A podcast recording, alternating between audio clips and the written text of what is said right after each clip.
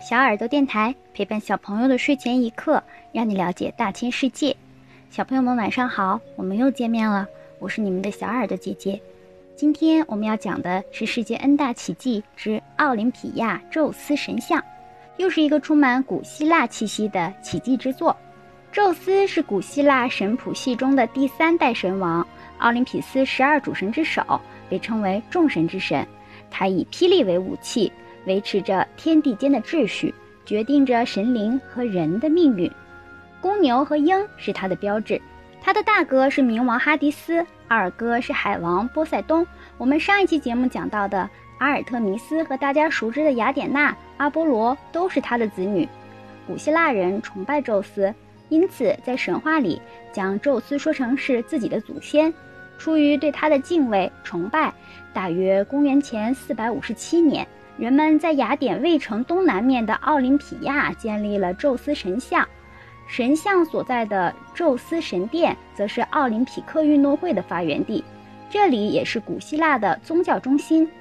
宙斯神像据说是由古希腊著名雕刻家菲迪亚斯雕刻，他的另一代表作是帕特农神庙的雅典娜巨像。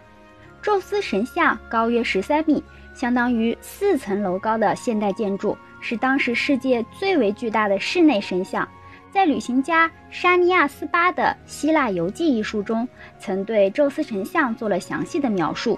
书中记载，宙斯神主体为木质，身体裸露在外的部分贴上象牙，衣服则附以黄金，头顶戴着橄榄枝编织的皇冠，右手握着象牙及黄金制成的胜利女神像。左手则拿着一把镶有各种耀眼金属打造的权杖，权杖停留着一只鹰。宙斯坐在用杉木制成的宏伟的宝座上，头部差不多顶着神殿顶。神像头上与头后雕着雅典三女神和季节三女神雕像，腿和脚是由舞动中的胜利女神，人头狮身的斯芬克斯及希腊其他诸神装饰。神像身后挂着由耶路撒冷神庙劫掠来的神圣布幔，菲迪亚斯更精密地规划四周变化，包括由神庙大门射向雕像的光线，更于神像前建造了一座极大且浅、里面镶了黑色大理石的橄榄油池，利用橄榄油将光线反射，使得雕像中的宙斯神态庄重，面容光亮，有种高不可攀的气概。让人心生畏惧。拜占庭的菲罗撰写记述世界七大奇迹时说：“我们以其他六大奇迹为荣，而敬畏宙斯神像。”据说菲迪亚斯曾亲到奥林匹斯山，问宙斯神是否喜欢这个造型，而神已降下霹雳闪电，列神庙辅道做回答。所以，到底是喜欢还是不喜欢呢？这座神像昂然地接受人们的膜拜达九百多年。公元三百九十三年，罗马皇帝都鲁斯一世颁发停止竞技的设令，古代奥林匹克竞技大会也是在这一年终止。公元四百二十六年，他又颁发了异教神庙破坏令，于是古希腊人这一精湛的艺术神像就遭到了破坏。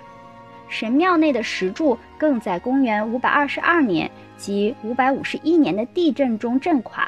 随后，奥林匹亚地区经常发生洪水泛滥，神庙和整个城市被淹埋地下。有传言，在灾难发生之前，宙斯神像已被运往君士坦丁堡，也就是现在的土耳其的伊斯坦布尔，被路易西收藏于宫殿内。可惜，最后也毁于城市暴动中。反正就此消失了。由于菲迪亚斯神像雕塑的原作品全部遗失，技术也早已失传，所以这座宙斯神像的制作技术仍是一个谜。宙斯神像在西方代表着最高神性达千年之久，是无数信徒的精神支柱。